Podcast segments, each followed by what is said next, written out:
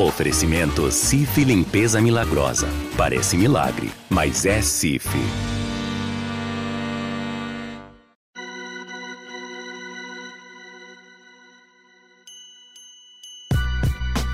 Salve, salve, fiel! Tá começando mais um GE Corinthians, o seu podcast exclusivo do Timão aqui no Globo Esporte.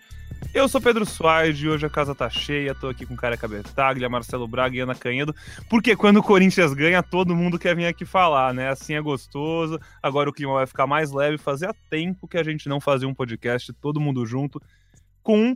Eu queria dizer um clima tão agradável, mas eu tenho minhas, minhas suspeitas que a Aninha vai falar que o clima ontem lá na Vila não foi muito agradável. Então eu já vou até puxar a Aninha pro papo, porque ela ontem fez mais uma ótima cobertura trabalho impecável em cima da notícia, em cima de tudo que aconteceu no Vila Belmiro, estava lá acompanhando o clássico Corinthians 2, Santos 0, gols de Yuri e Juan, mais uma vez o garoto que ficou três anos parado marcando, ajudando o time, foi titular, um time diferente, como a gente já espera, com vários garotos, Caetano jogando, Biro jogando, titular. Yuri Alberto desencantando, pagando promessa, e toda a confusão que não é novidade, né? A gente já falou muito desse tipo de confusão que aconteceu ano passado, exatamente a mesma coisa e nada aconteceu. A gente vai falar de novo aqui, tomara que agora alguma coisa aconteça.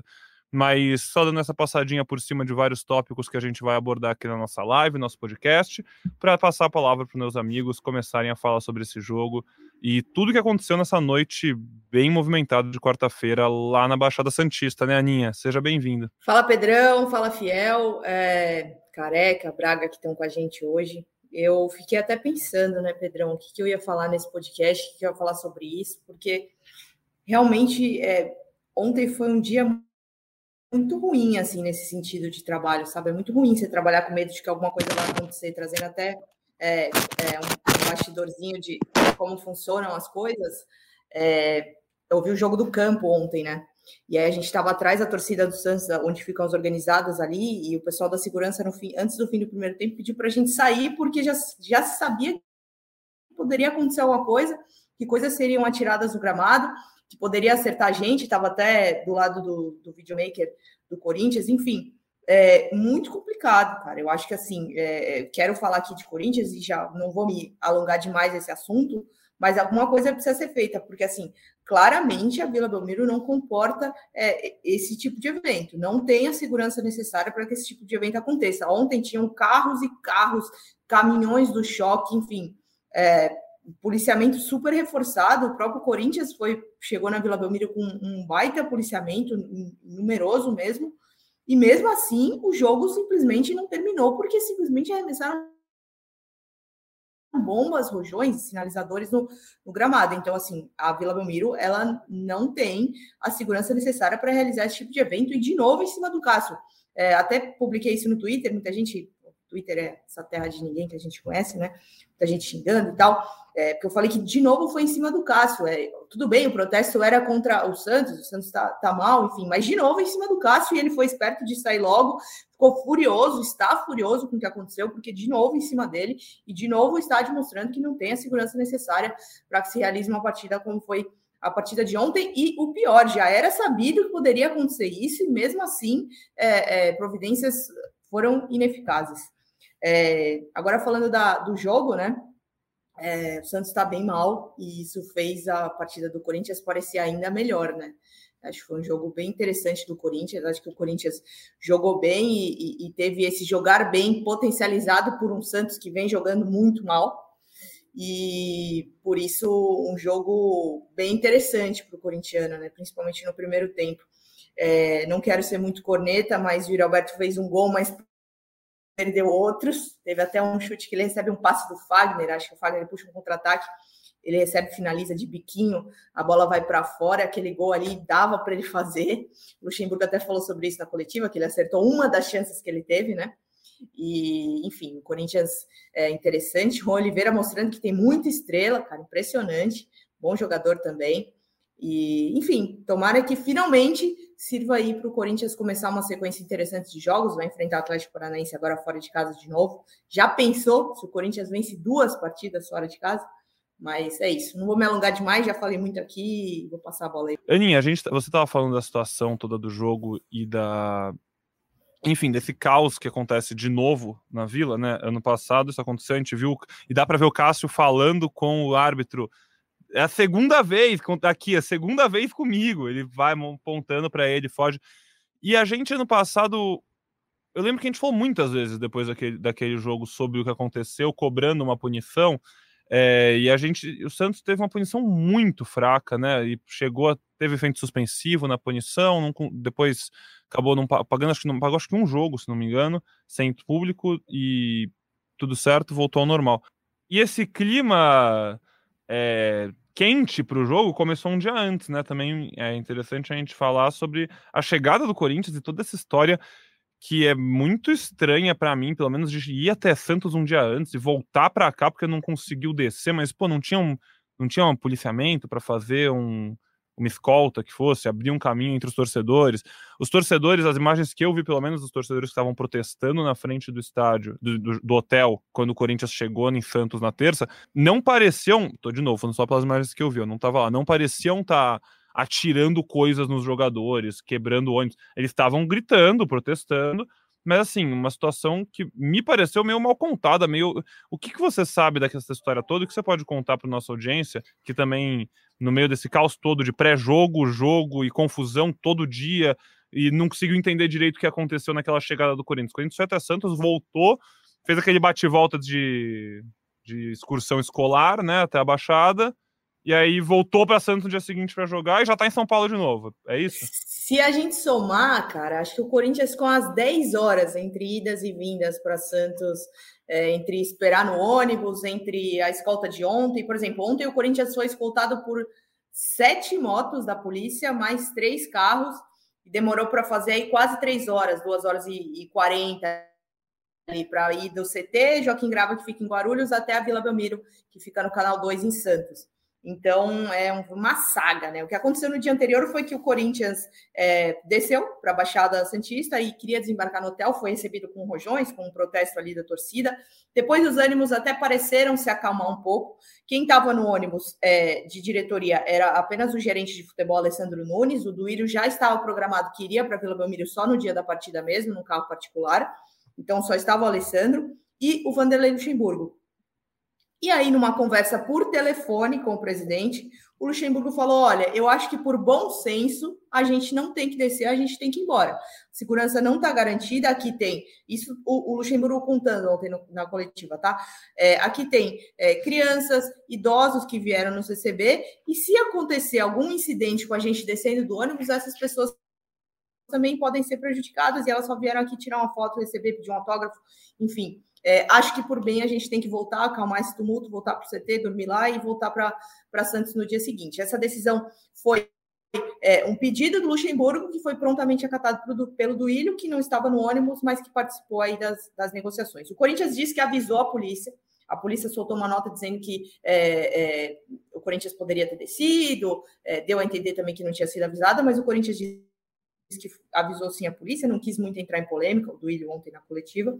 Enfim, fato é que houve esse protesto e o Corinthians entendeu por bom senso, não muito sem entrar no mérito de se dava ou se não dava, mas o Corinthians entendeu que por bom senso era melhor retornar para São Paulo e aí ir no dia seguinte com mais tranquilidade é, voltar para o jogo. Acabou sendo uma saga, mas enfim, no campo as coisas deram certo e se a gente somar aí, o Corinthians esperou acho que mais de uma hora dentro do ônibus, já tinha levado duas horas para descer, depois voltou para São Paulo mais duas horas, aí no dia seguinte duas horas e meia, e aí assim que acabou o jogo foi novamente escoltado pela polícia até o CT Joaquim Grava, então foi uma saga para jogar em Santos. Que saga, é isso, se, se não tivesse ganhado, com certeza a gente ia estar tá falando que, pô, gente, estava cansado porque ficou sei lá quantas horas no ônibus, como ganhou de 2 a 0 e jogou dentro do que era possível ali bem até. A gente agora vai começar acho que, a falar um pouco mais sobre o jogo. É, vai passar batido, mas enfim, um jogo com muito contexto, muita história fora das quatro linhas. Careca Bertaglia, terceira chance, vai, fala comigo. Vamos lá, vamos lá. Boa! Fui, fui investir num fone aqui, mas esqueci que eu tenho que carregar fone sem, sem fio. E acho que foi esse o problema. É, boa tarde, boa você tarde. Você não fala uma coisa dessas, careca. Você fala que tinha, deu algum problema técnico, não, que você conseguiu resolver. Eu, torcedor, eu sou não... arquibancada, cara. Eu não sei falar essas coisas. Não sou jornalista, mas boa tarde, Ana Canhedo, boa tarde, Pedro Suárez, boa tarde, fiel torcida. Estava escutando aqui é, vocês comentando, mas não acho que não dá para a gente passar batido, até para entrar na vitória do Corinthians. Gente, não foi por causa do protesto que o Corinthians jogou melhor, tá? Então acho que isso é, é bom deixar explicado, porque parece que, ah, protestou, os caras correram. Não, o futebol não é assim, não, as coisas não funcionam dessa forma. Na minha opinião, acho que a pressão também é muito grande do outro lado. É um time jovem, é, claro que o Corinthians hoje também tem muitos jovens, mas tem muito cara experiente, com muita rodagem, e acho que nessa hora foi fundamental para o Corinthians vencer. Corinthians começou o jogo bem, porque entendeu isso, eu vendo o jogo, é, entendeu que a pressão poderia mudar muito de lado, a pressão poderia sair muito, ficar muito forte para o lado do Santos. O Corinthians começa o jogo acelerando muito. É, o Yuri acaba perdendo aquela chance, né? Que a Aninha comentou aqui. Já tinha tido uma bola que o juiz acabou depois dando uma falta, sei lá, é, tiro de é, impedimento, mas que o Corinthians já tinha tido uma chance. E quando sai o primeiro gol, nitidamente o Santos se desespera, a bola começa a pegar fogo no pé, e daí acaba o segundo gol ali, e ali, claro que na hora a gente não tá, o corintiano não tá com essa tranquilidade toda de falar, pô, acabou o jogo. Mas agora a gente já percebe que acabou realmente o jogo ali. O Santos, uma hora ou outra, dá um trabalho pro Cássio, que foi seguro, mas o Corinthians acho que controlou boa parte do jogo e conseguiu uma vitória muito importante. Então, acho que é importante também dizer que não foi pelo protesto, e acho que o protesto, na minha opinião, eu não consigo falar que nível de violência que ele foi, mas para o que o Luxemburgo falou, pelo bom senso, é, acho que foi exagerado, porque, como o Luxemburgo disse, tinham crianças, é, tinham idosos, e essas mesmas crianças e mesmos idosos, que eu não sei se foi no ano passado ou se foi no Paulista desse ano, foi que eles foram lá passado. também dar oi. Eles foram também lá tirar fotinho e a polícia foi bem truculenta assim com, com o torcedor, né? E eu não vi essa mesma truculência na terça-feira. E os jogadores desse mesmo elenco passaram batido, não olharam no olho de Sem um torcedor. Não deram oi para um torcedor. Oi. Então assim, eu acho legal que o Luxemburgo falou, faz sentido. Na prática, podia ser isso.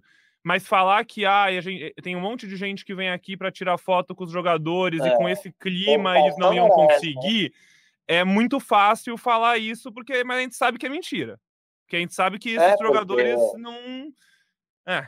Quando, quando era para dar carinho também não fizeram muita questão, né?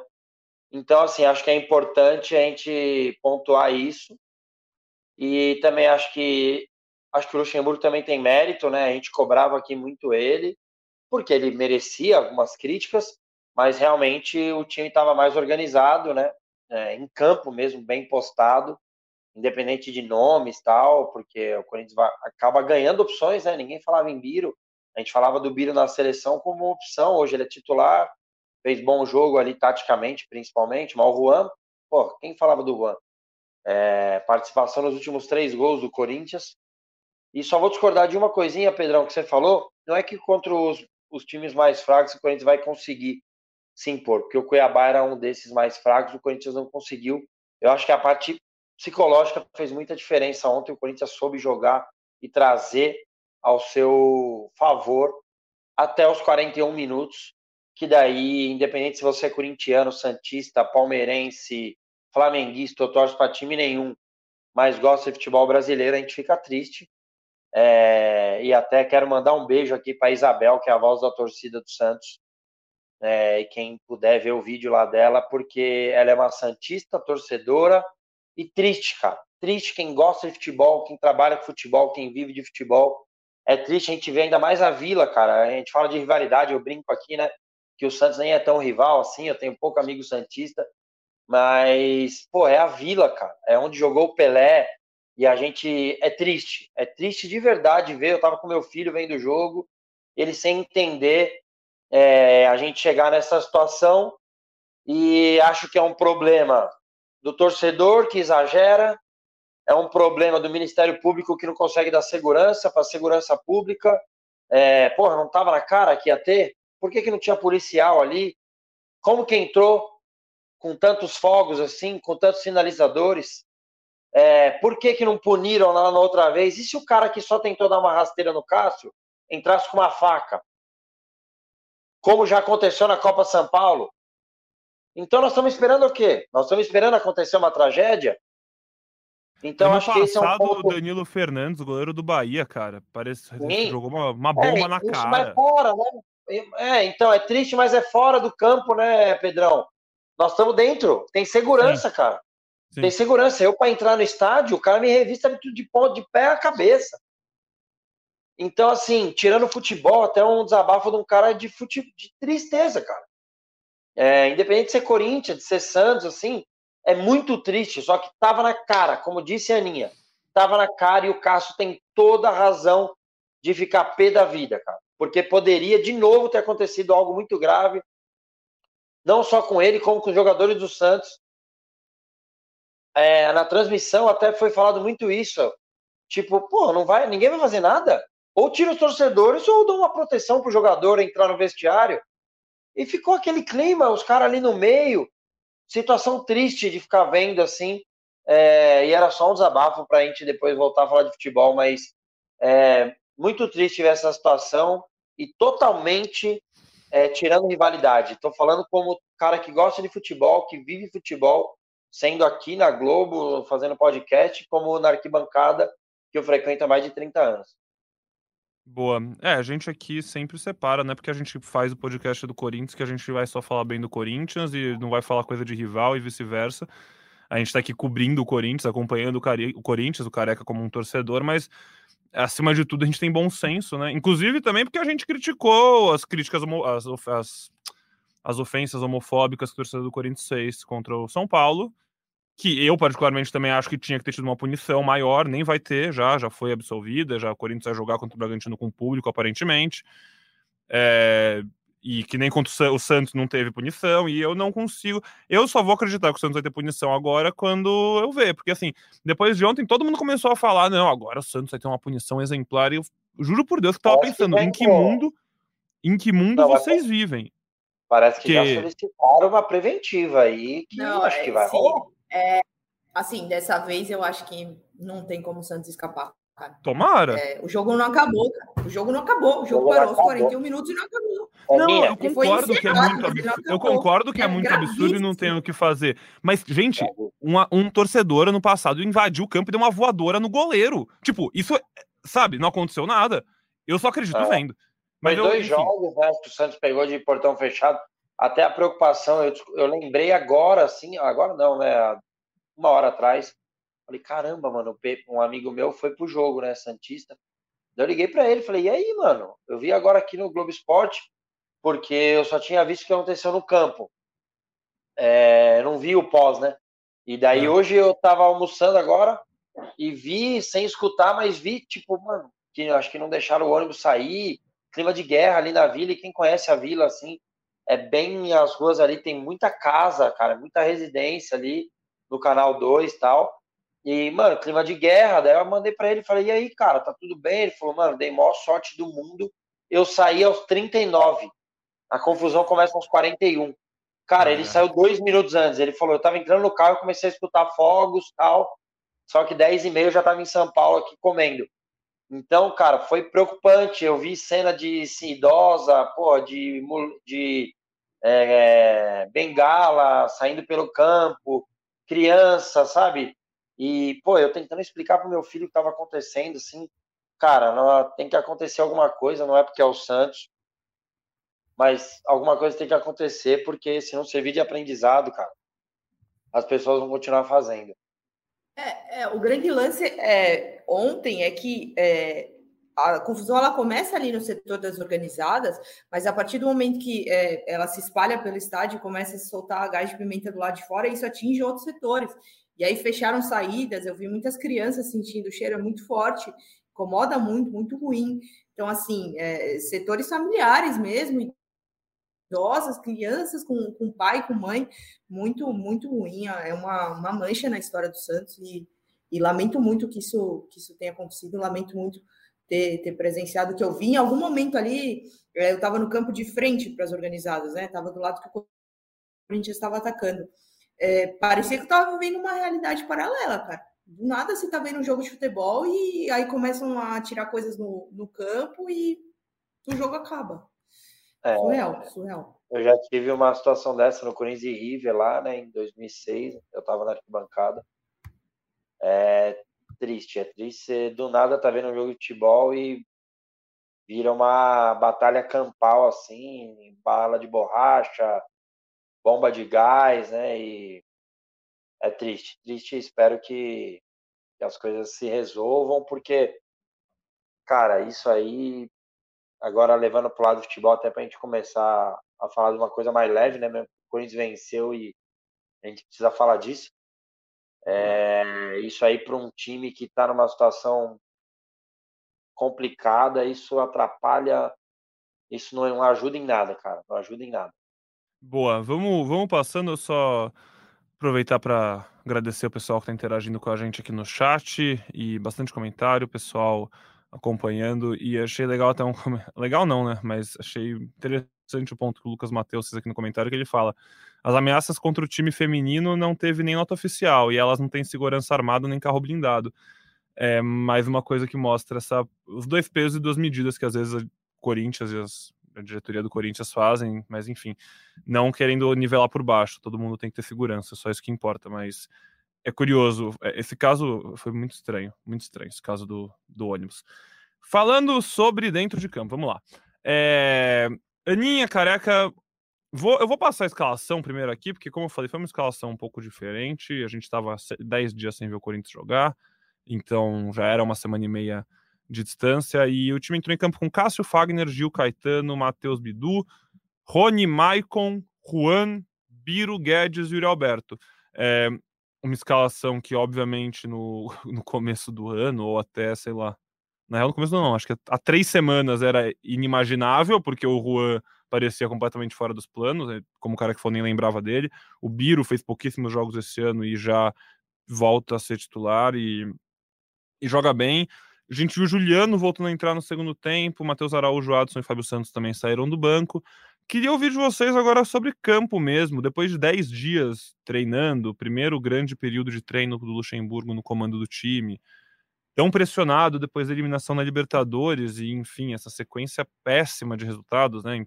derrota para América Mineiro, empate com o Cuiabá, tirando a classificação épica ali na Copa do Brasil contra o Atlético Mineiro, uma um mês para se esquecer para o Corinthians e para o Luxemburgo, mas pela primeira vez conseguiu reagir, né, pela primeira vez no Brasileirão, depois tirando esse jogo da Copa do Brasil, conseguiu reagir, mostrar alguma coisa. É, vocês ficaram animados, gostaram do que viram? O nosso grande Rodolfo está aqui nos comentários perguntando para nós, parceiros do melhor podcast do mundo, se o time errou muitos passes e por quê. É, não sei se errou muito passe, acertou muito passe, só sei que finalmente, cara, o Corinthians fazer dois gols num jogo, não levar nenhum, e tudo isso fora de casa já é para eu ia falar para soltar fogos de artifício, mas depois que aconteceu na vila, não, não vou falar que é para soltar fogos sem de fogos, artifício. Cara. Sem fogos, só sem, no céu, sem fogos, jeito. Sem fogos e, e, e, e, pé no chão, assim. Eu acho pé que no chão. É, é, quando você não tem uma sequência de vitórias, a cada resultado importante que você conquista, como foi esse, é uma construção, né? E ela vai se solidificando a partir do momento que você consegue outros resultados. Então, por exemplo, a gente está falando de um Corinthians que venceu o Santos de forma contundente, mas que eu acho, volto a dizer, tem muito da péssima fase do Santos. Só que aí, se você conquista um outro resultado já no jogo seguinte contra o Atlético Paranaense, é, também fora de casa, a coisa já vai sendo construída de uma forma mais é, é, sólida do que apenas um jogo. Mas gostei, acho que tem mérito sim do Luxemburgo, acho que os jogadores que ele colocou, eles têm, umas, é, têm algumas características interessantes que podem ser úteis.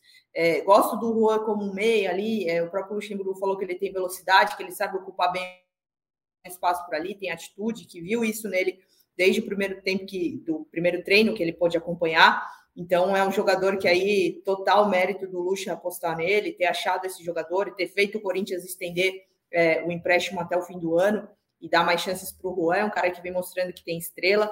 O Biro também, é, é, eu gosto que ele sempre busca um passe rápido, né? Tenta sempre dar dinamismo ali para o jogo, não prender demais a bola. É um, um, cara que tenta dar uma acelerada, gosto também. Acho que são, são apostas interessantes, né? No segundo tempo, quando ele coloca, ele mexe no time, teve uma jogada muito interessante do Adson e do Matheus Araújo pelo lado direito do ataque. Eles tabelam ali uma jogada que pô, deu super certo, quer dizer, não deu super certo não gol, mas que deu, funcionou bem ali, troca de passes rápidos, então assim, são jogadores que, que vão dando opções e aí o, o treinador vai sentindo jogo a jogo quem que tá melhor ali para começar, né, mas para mim, é, a, o grande lance é, parece ser ele ter achado esse Juan, porque o Renato Augusto é, difícil contar com ele, contar com uma sequência de jogos, né? Então você ter uma opção de alguém para jogar pelo meio, de fazer associações ali com o Guedes pelo lado esquerdo do ataque, como o Rua fez,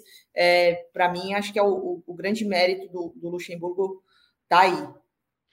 Comprar casa própria, realizar a viagem dos sonhos ou adquirir seu veículo sem desperdiçar estalecas. Com a Ademicon, lógico que dá. Fique de olho na casa mais vigiada do Brasil e planeje sua liberdade financeira. A Demicon é crédito, é investimento, porque é especialista em consórcio. Inclusive, enquanto a gente está aqui gravando ao vivo com vocês, nosso Marcelo é, Braga Marcelo postou, publicou no ge.globo Corinthians que o Renato Augusto não joga contra o Atlético. Ele não está sentindo dores, mas ele não joga contra o Atlético Paranaense é, em Curitiba nesse final de semana, o próximo compromisso do Corinthians. A gente daqui a pouquinho passa pela agenda completa. Também aproveitar para dar uma satisfação para vocês, a nossa audiência, que eu abri o programa falando que a casa estava cheia, que o Braga estava aqui também, mas o Braga não está aqui porque teve algum problema técnico também. Problemas técnicos. A gente, queria, queria cara, a gente se ferrou com problema. Exato. O Careca conseguiu se arrumar e voltou o Braga parece que não vai aparecer aqui mais não hoje, mas ele tá trabalhando enquanto isso, vocês podem ver, a gente tá aqui na live faz 30 e pouquinhos minutos, e a meia hora ele publicou lá no site, tá atualizado a 30 minutos. Então ele tá trabalhando também, tá apurando, e a gente vai. O Renato Augusto não joga contra o Atlético, é, e essa opção do Juan realmente parece, parece ser um começo de. Parece ter uma possibilidade de solução, né? Uma, um vazio tão grande que o Corinthians fica sem o Renato Augusto, principalmente naquela posição.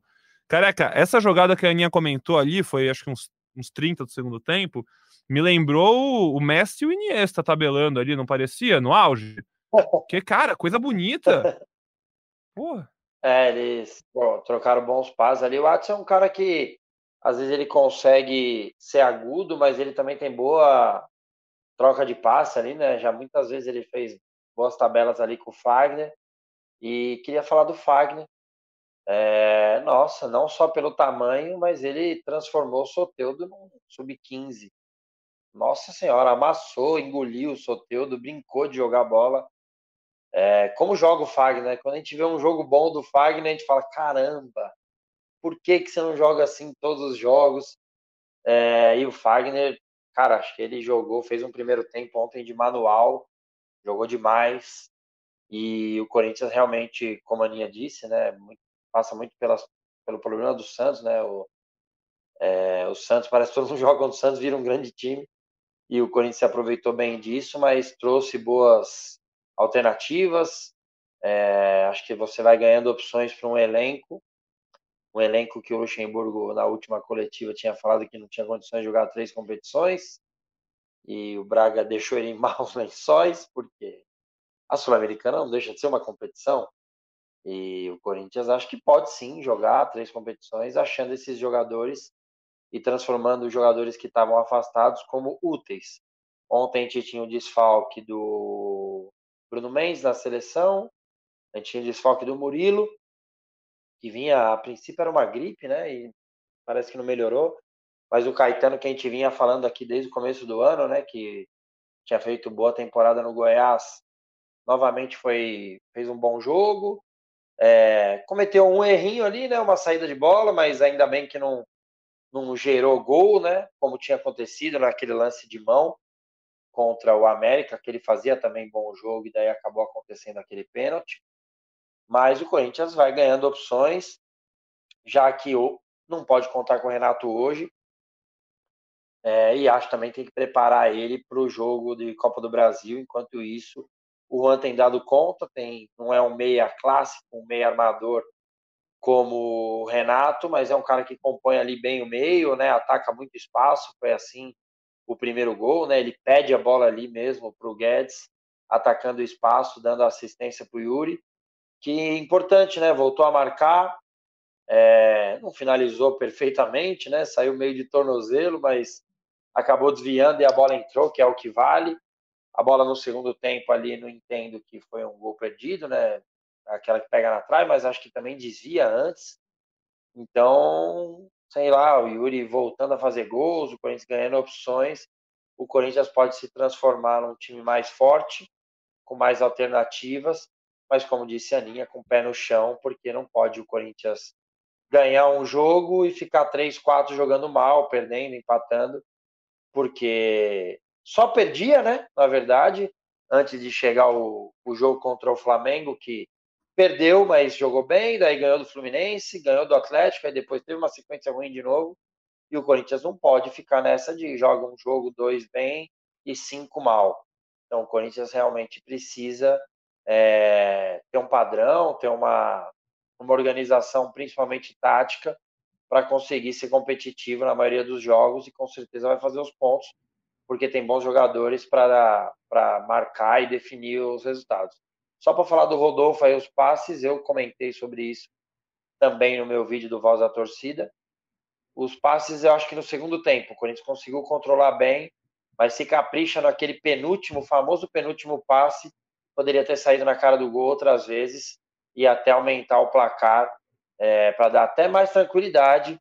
É, apesar que, como eu disse no meu primeiro, no meu primeiro comentário, o Corinthians controlou bem o jogo. É, só, Pedrão, para completar, a gente falou dessa questão do Careca citou que deixou o Luxemburgo em aos lençóis, né? A questão da Sul-Americana. Ontem na coletiva foi dito, é, ontem o Duílio deu uma entrevista coletiva e o Luxemburgo falou na sequência. E os dois falaram que os objetivos foram definidos, tá? E é chegar de novo na final da Copa do Brasil e conquistar a vaga da Libertadores pelo Brasileirão. Então, pouquíssimo se fala assim sobre esse jogo da Sul-Americana. Acho que realmente é, não fica, fica, não fica claro porque não foi dito oficialmente, mas nas entrelinha, entrelinhas ali dá para perceber que o Corinthians não está muito é, animado com a possibilidade de disputar esse torneio, não entende que o foco tem que ser o Brasileirão e chegar novamente é, em igualdade de condições para brigar novamente por uma vaga na final da Copa do Brasil. A gente. Mas daí contra o Liverpool a torcida nem vai, então. Ih! É, porque, assim. Se for deixar eu isso que... claro, eu acho que, eu acho que não é. O torcedor precisa é... saber, né? Eu acho que a questão não é o jogo contra o Liverpool, tá? Para o Corinthians, essa vaga na Sul-Americana, ela tá muito tranquila. A questão é, é o depois disso, né? O playoff, que são dois jogos, né? Mata-mata né? Sim. É, aí eu acho que não sei o que, o Corinthians vai fazer. Não acho que vai, vai acabar levando, né? Vai tocando, se vencer, enfim, mas não, vai, é, a prioridade vai é a Copa do Brasil. Sim, não, eu acho importante, Ana. É, acho importante de verdade. Só que assim, é, é aquela minha brincadeira de sempre, né? Muda o nome da chapa, né? Porque ela não é transparente, cara. Chega lá pro torcedor e fala, ó, a nossa prioridade é a Copa do Brasil, é o Campeonato Brasileiro. Cara, nós não vamos abandonar a Sul-Americana. Só que nós vamos mesclar um jogo ou outro, tal. É, o que me preocupa é ter saído uma notícia que, o, que a ideia da diretoria, quer dizer, barra Luxemburgo, né? Não é possível que o Luxemburgo ia tomar essa decisão sozinha, que nem levar os caras contra o Argentino Júnior. Nós precisamos saber, cara. Nós, é, torcedores. É, nós precisamos parecia, saber. E parecia surreal isso aí, né? Quando, quando acabou saindo isso e, de fato, era... Foi era, confirmado, foi mesmo né? uma tentativa. É, é, bizarro. A gente tá... É, com, é, você é louco. O cara atravessou o continente de moto, pô. É, a gente fala a gente fala, é, é, é, complicado, aqui a gente fala muitas vezes do, do respeito com a torcida que é necessário e é, e é fácil de confundir com a questão da torcida que não se faz ser respeitada também, mas enfim, cara, acima de tudo, tem que respeitar a torcida, tem que respeitar a galera que, sem cometer crimes, vive pelo clube e faz o clube ser o que é. é a gente vai atualizando, obviamente, vocês.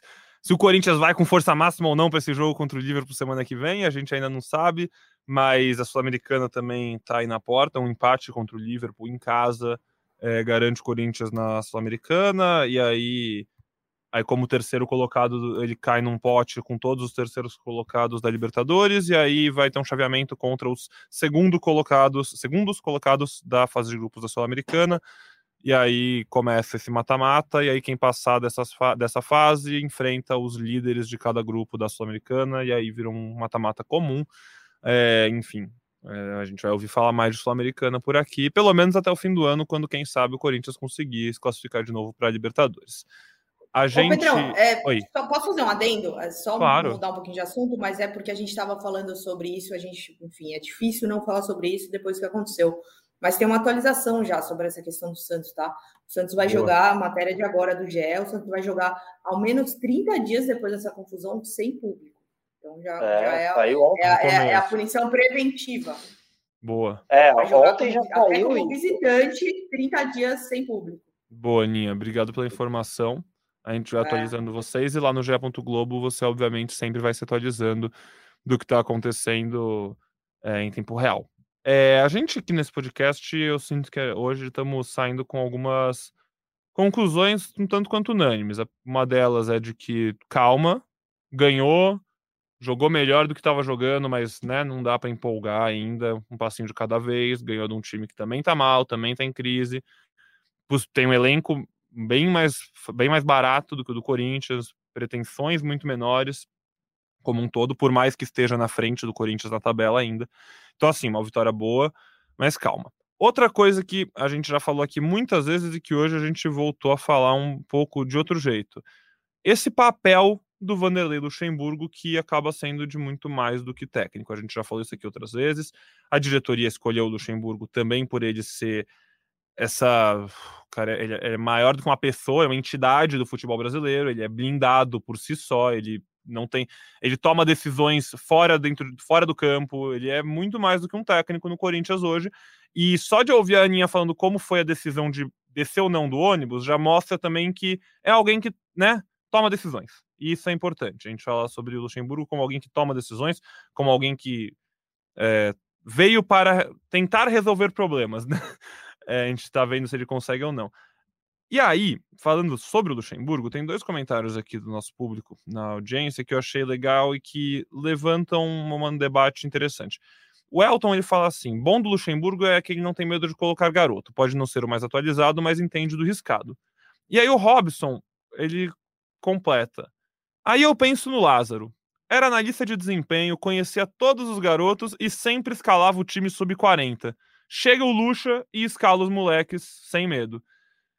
É aquilo do respaldo também, né? O, o, Pô, o, o Luxemburgo tem 71 anos. Sim. O cara já viveu tudo no futebol. O cara não tem, não tem mais medo, não tem mais é, é receio. Não tô chamando o Lázaro de medroso, não, tá? Tô falando do Luxemburgo. O cara não tem mais receio de errar, de, de prejudicar a carreira, de tudo que ele podia viver. Tá construída a carreira, tá feita, assinada, né? Tá leve, leve, tranquilo. Apareceu o Corinthians como uma grande oportunidade na carreira dele. Mas eu, tá eu gosto, mas eu gosto desse comentário também. Eu concordo muito com você, Aninha. E, e, essa é a, e é óbvio que essa é a resposta do porquê as coisas aconteceram assim, né? E não tem outro. É claro, gente, o Lázaro tava no primeiro emprego da vida dele, acabou de ser efetivado. Ele tá, tava vendendo almoço para pagar o jantar, tentando sobreviver. Mas cara, dá um gostinho, porque você fala, pô, a gente, a gente sempre fala aqui, o Corinthians é um dos clubes do Brasil que pior utiliza a base, a gente, né, não, não só em lançar, às vezes lança, mas lança mal lançado, não, não dá um caminho, não ajuda, não, não faz o, o, o garoto da base realmente se desenvolver, muitas vezes é só na fogueira. E aí, agora que o Luxemburgo chegou e realmente começou a testar mais e botar mais, e mais do que praticamente todos os outros técnicos do Corinthians. O Vitor Pereira, ele usou a base um tanto bom também, mas me pareceu até mais por obrigação do que por opção. O Luxemburgo, ele tá botando muito por opção. O, o, o, o Vitor Pereira teve muita lesão ano passado e acabou também sendo obrigado. O Luxemburgo tem lesões? Tem, mas assim, o Juliano tá no banco porque ele quer, porque ele prefere que o Juan ou que o Rony jogue. O, na ponta, o Biro tá jogando porque ele é a melhor opção hoje, ponto, porque ele acha. É... O Lázaro conhecia esses caras. Afastou o Balbuena, Júnior Moraes, perfeito. Obrigado, cara, que tava esquecendo de uns exemplos que deixam até mais claro. É... O Lázaro conhecia esses garotos tão melhor. O Luxemburgo, em, sei lá, dois meses, teve dois meses para conhecer esses garotos, ver o que eles podiam fazer, conhecer a história deles, ver o que eles já tinham feito na base, ver se tinha jeito de encaixar no profissional. O Lázaro conhecia esses caras já há quantos anos, dia a dia. Eu quero... E, pô, faltou. Não, não podia ter testado. Não sei também, é fácil quero... falar daqui. Eu, eu quero falar... debate. Eu quero. Primeiro, me põe de novo aí o nome do, do rapaz que perguntou isso. Porque foi o, foi o Elton. Demais. Importante demais, Elton. Muito legal Mas, o comentário do Elton. Eu, eu, vou voltar um pouquinho. Aqui, é, eu, eu sou torcedor, cara. Eu tive a oportunidade de falar com muita gente legal aqui, inclusive aproveitar. Quem não leu a carta de despedida do Duqueiroz, tente não se emocionar com a carta desse moleque.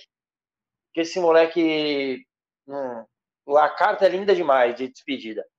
E daí nós tivemos oportunidade aqui, nós recebemos do Queiroz aqui, recebemos do Fábio Santos, e nós recebemos do Ilho. Eu falei isso com ele.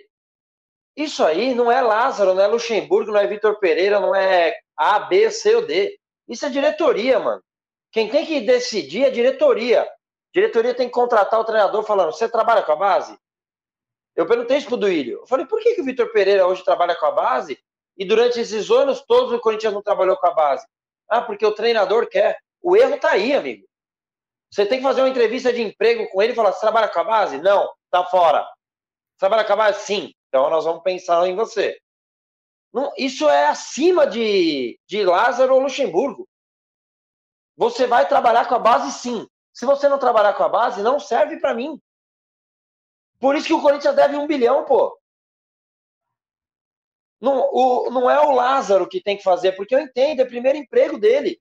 Quem tem que dar o suporte é o senhor Alessandro, é o senhor Duílio, é o Roberto que estava lá. Porque nós cobramos isso aqui em janeiro, em fevereiro. Por que, que esses moleques não apareciam?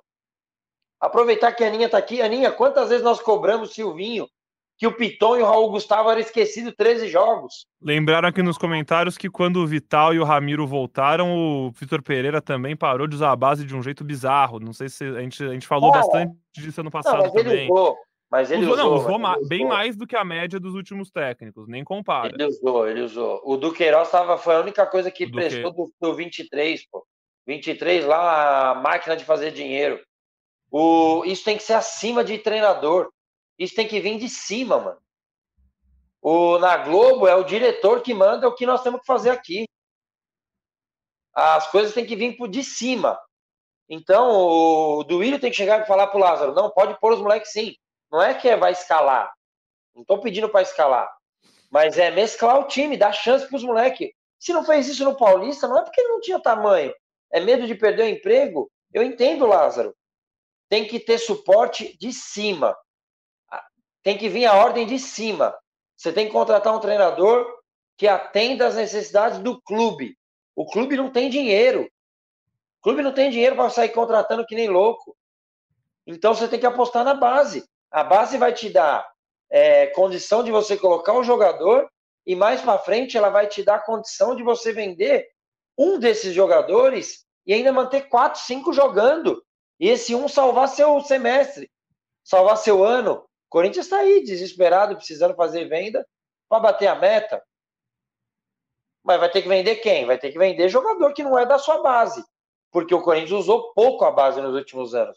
E mesmo assim tem aí, ó, Robert Renan, é, que está na seleção principal, tem o Mantuan, é, o Duqueiroz, é, agora tem Giovani, tem Biro, tem Pedro.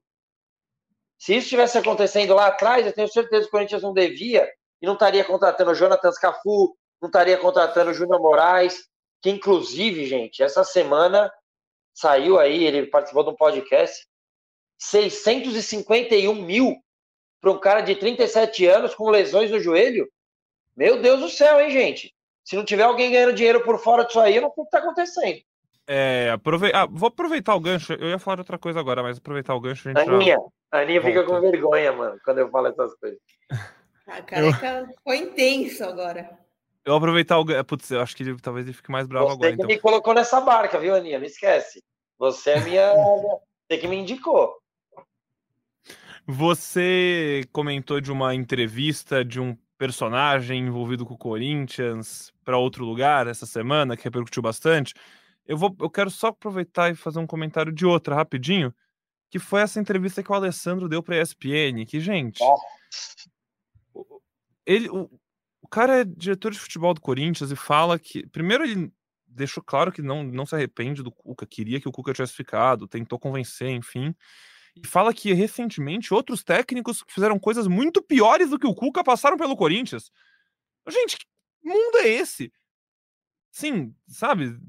Não tenho que. Eu juro por Deus, eu não, tenho, não, tô, não tenho palavras para falar. Eu só queria comentar para se alguém que estava na audiência não ouviu isso, saber que isso foi falado.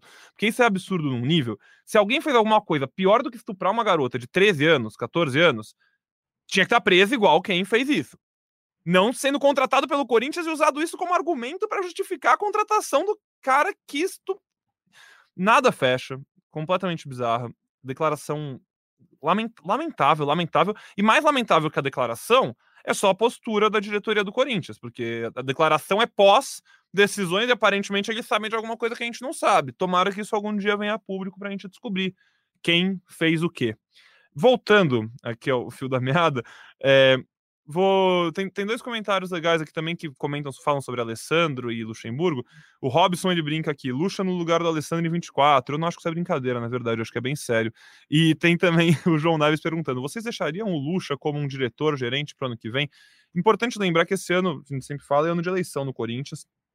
A chapa renovação e transparência, né, entre muitas aspas, como o Careca gosta de brincar, é, foi essa chapa que contratou o Luxemburgo agora como técnico, contrato até o fim do ano. A gente precisa entender quem vai ser o presidente ano que vem para entender se tem alguma possibilidade do Luxemburgo renovar esse contrato, seja como técnico, seja como um possível dirigente.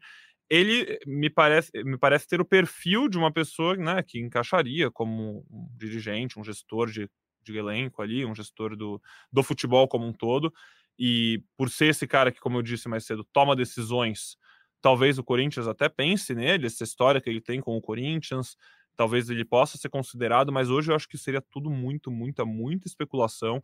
Não sei se é uma boa decisão ou não, mas eu acho, acho, que, acho que é interessante, acho que pode ficar no radar, assim, a próxima diretoria, quem tiver, quem ficar, acho que vale considerar. Será que a gente pode manter o Luxemburgo envolvido no futebol do Corinthians? Talvez não como técnico, mas em outra função? Talvez, talvez possa ser. E agradecer o comentário aqui também do nosso querido, deixa eu ver o nome dele, do Robson também, que falou: fica a dica, já Corinthians deve entrevistar os candidatos do Corinthians em edição especial. Esse ano tem eleição, se tudo der lá, né? certo, vamos Final tentar. do vamos- ano, né? Final do ano.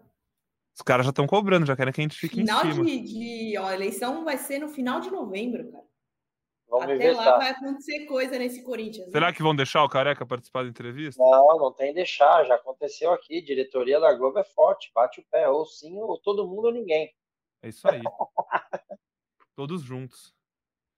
Não Mas. sabemos Ani- nem quem serão os candidatos. Exatamente. Nem eles sabem. Nem eles. Polêmica. Eles estão vendo entre eles lá quem tem uma pior rejeição. E Meu eles Deus não sabem céu, como cara. vão viajar para Belo Horizonte daqui uma semana para enfrentar o América e o Atlético. A gente estava falando da necessidade do Corinthians ter uma boa sequência, né, para consolidar essa vitória em talvez, quem sabe, um bom momento, não só um ponto fora da curva no meio de uma crise que vem durando alguns meses. E para consolidar isso, eu vou passar para vocês rapidinho a tabela.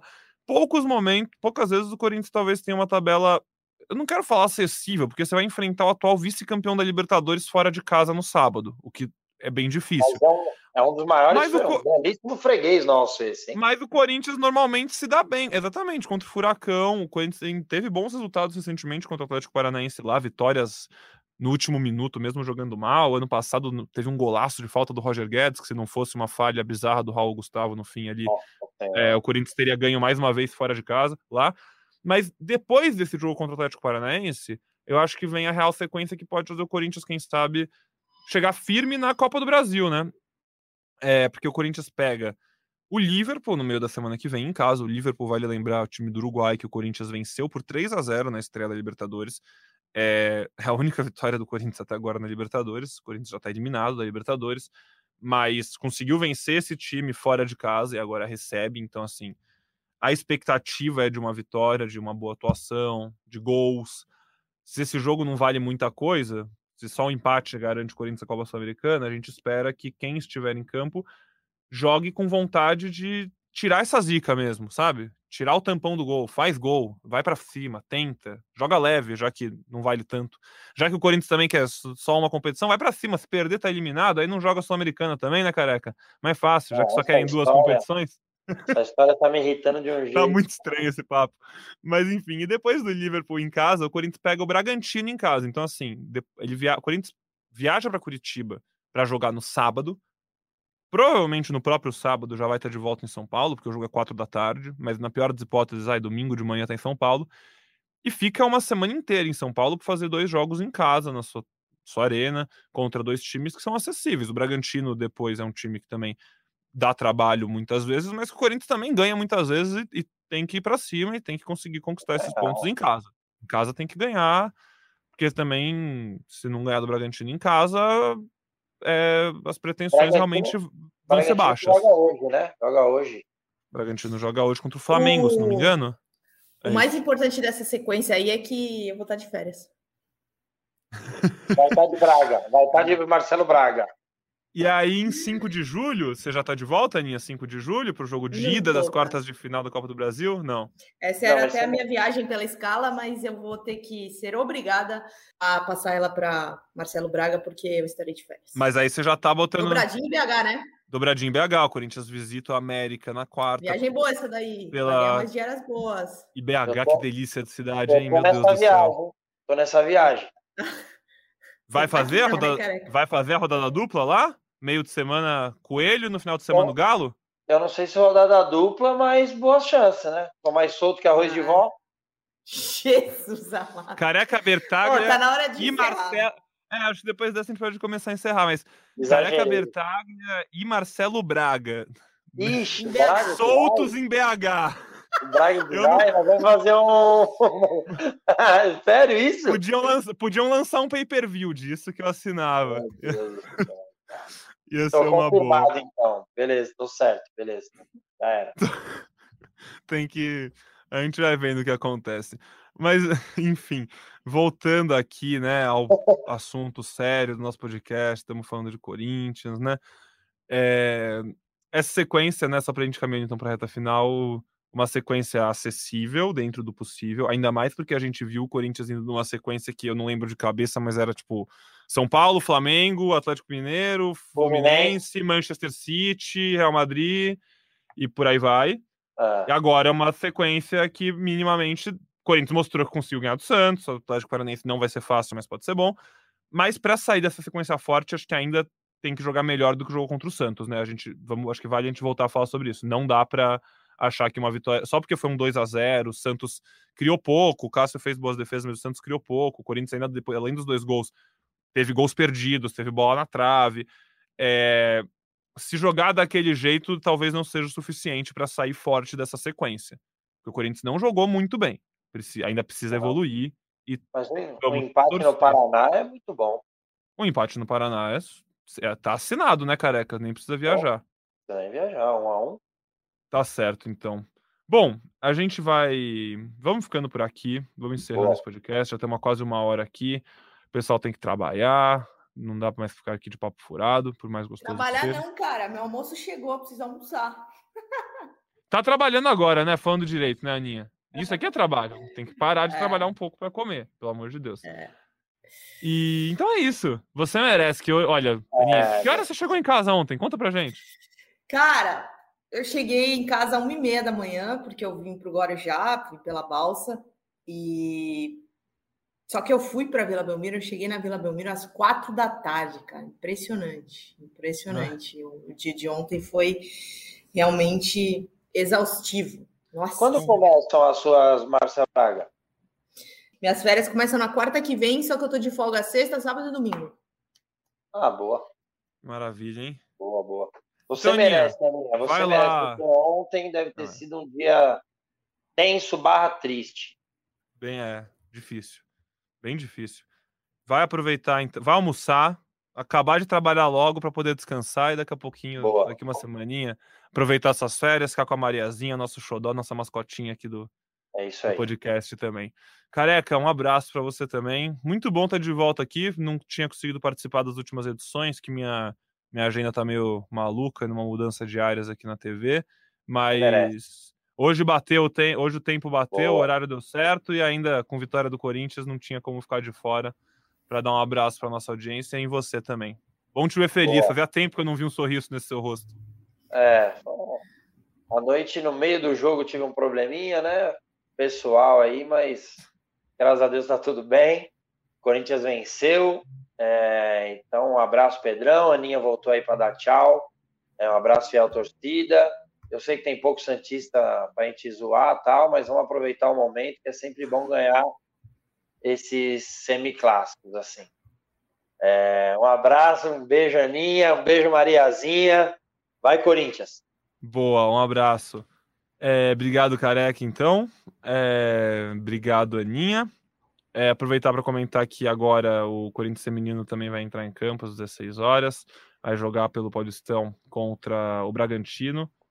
E vale a gente ficar na audiência, ver o que está rolando com elas que também já estão nas oitavas de final da Copa da, do Brasileirão, né? Quartas de final, desculpa, vai direto para as quartas. Na segunda-feira teve a partida de ida ali, o Corinthians ganhou fora de casa do Cruzeiro por 2 a 1 e joga a volta na segunda que vem, ao vivo no Sport TV, às 18h30, na Fazendinha, enfim, fiquem ligados, Brasileirão Feminino chegando na reta final, meio de cano já tem agora daqui um mêsinho a Copa Feminina, que com certeza tem jogadoras do Corinthians representando a camisa da seleção. E eu queria aproveitar entre última vez para agradecer você pela audiência e pela companhia em mais um episódio do podcast. Muito bom fazer esse programa com vocês. E a gente volta depois de Corinthians Atlético Paranaense para falar de mais uma rodada do Brasileirão e da despedida do Corinthians na Libertadores 2023, que acontece ali no meio da próxima semana, tá certo? Aquele abraço e até a próxima. Parabéns pela vitória, corintianos que estavam morrendo de saudade. Tchau, tchau. Tchau, Aninha. Tchau, Aninha. Bom almoço.